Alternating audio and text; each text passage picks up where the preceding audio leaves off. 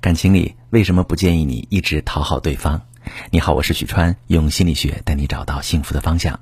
收到这么一条提问，一位姑娘问：川哥你好，我今年二十九岁，一年前经朋友介绍认识了现在的男朋友，我很爱他，一开始他对我也还不错，原计划今年秋天结婚的，可是我们俩的感情却出了问题。我对他特别好，什么事儿都为他考虑，可很多时候他的一些做法却让我失望。例如，我下班晚了，他不知道问我；前不久情人节，他也毫无表示；我生病感冒，他只知道让我多喝水。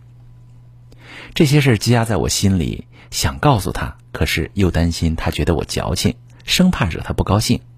可是他却一点都不在乎我的感受，好像从来不曾为我想过啥。您说我该把心里的话告诉他吗？好，这位妹妹你好，从你对伴侣的态度来看。你呀是典型的讨好型人格，表现就是在感情里会不自觉的讨好对方。这类人害怕与对方冲突，不会轻易的跟伴侣提要求，害怕对方不开心，害怕给对方伤害，经常通过付出、妥协、委屈和忍耐来对伴侣好。这种讨好型人格的人呢，往往会有四种表现。第一种，面对冲突时先低头缓和矛盾。感情中两个人之间闹矛盾吵架，讨好型的人认为，如果我不主动做出迁就让步，对方就会离开我。因此，你总是作为主动的一方去求和，去缓和关系，去稳定这段感情。第二种表现，注重伴侣的需求，忽略自身感受。因为自我价值感低，所以讨好型的人总是用压抑、委屈来迁就伴侣，向伴侣妥协。但是过度迁就。等于纵容对方犯错、任性，使自己在对方心中的地位降低，最后感情就变成了负担。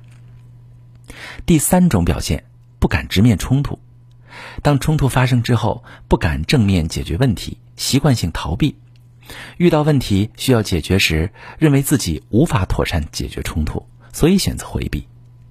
讨好型的人在感情中遇到冲突时，首要选择也是沉默以对。选择妥协或者直接不理，以此避免冲突。但是从伴侣的角度看，你总是在回避冲突，每次发生矛盾，要么回避，要么顾左右而言他，你对象就会产生无力的感觉。而且回避冲突后，问题并没有得到解决，你心中会产生压抑的情绪，从而选择发脾气或者冷战的方式表达之前积攒的情绪。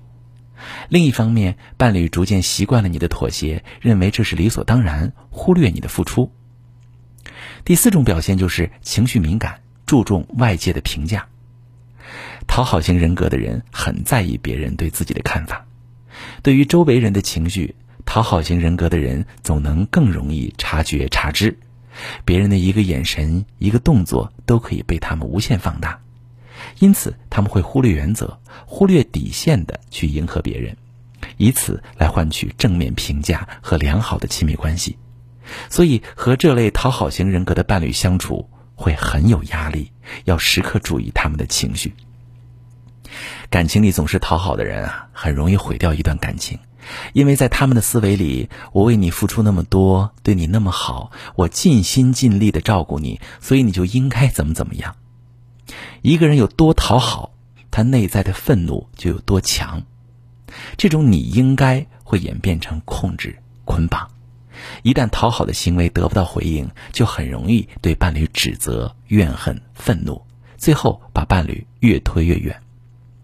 如果其他女生也有讨好的行为，请及时调整。感情里最好的状态是不卑不亢，不俯视也不仰望。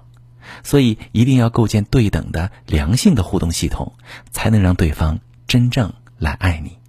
我是许川，如果你遇到感情难题、婚姻危机，可以加我的微信，把你的情况详细跟我说说。我的微信是幺五三零幺三零五二六三，把你的情况细节详细跟我说说，我来教你怎么做。喜欢我的节目就关注我、订阅我，我们一起做更好的自己。